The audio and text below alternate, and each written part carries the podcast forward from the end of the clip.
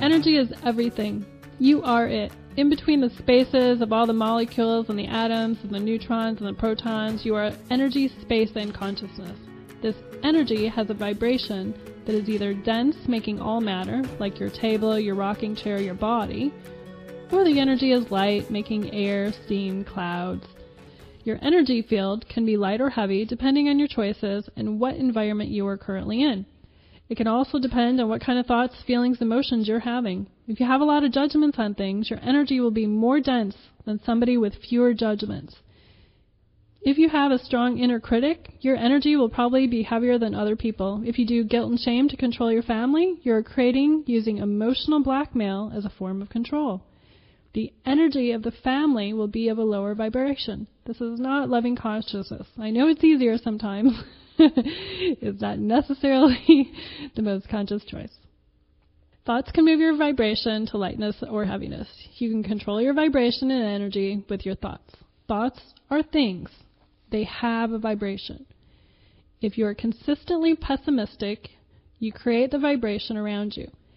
There's a famous doctor, Dr. Emoto, who studied the energy of thoughts and words.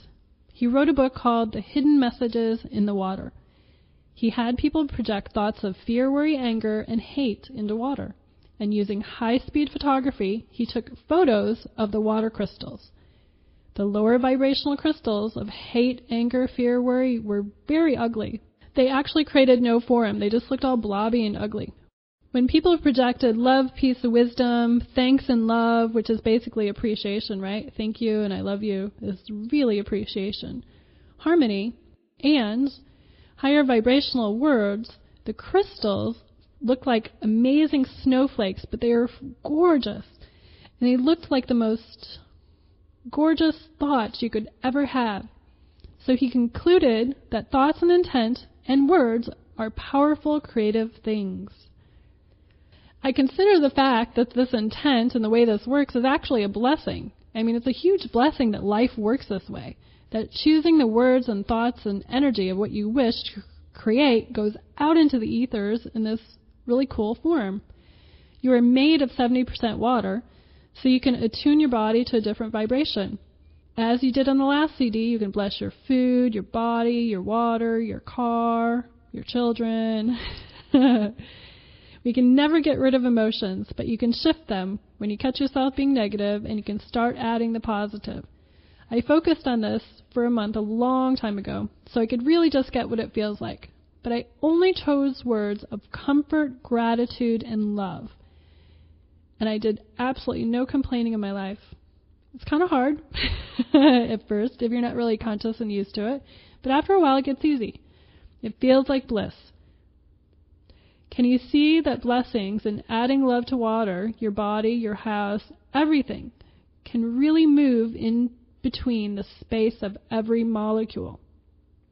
This works on every object. It's not just water. You are blessing the molecules, the atoms, the protons, and all the space in between. I have helped people's bodies by releasing their judgments, thoughts, and decisions about it. I have also helped people's bodies by healing their emotions stuck in it. Once the emotion and the feeling of the emotion was deleted from their bodies, their bodies naturally rebooted itself and they healed. I mean, look, we all judge our bodies. You know, we look in the mirror, we get up, the first thing we do is we judge. That's not really loving to yourself. If you have a trauma in your life and you don't deal with it, these emotions can show up in your body 10, 20, 30 years later.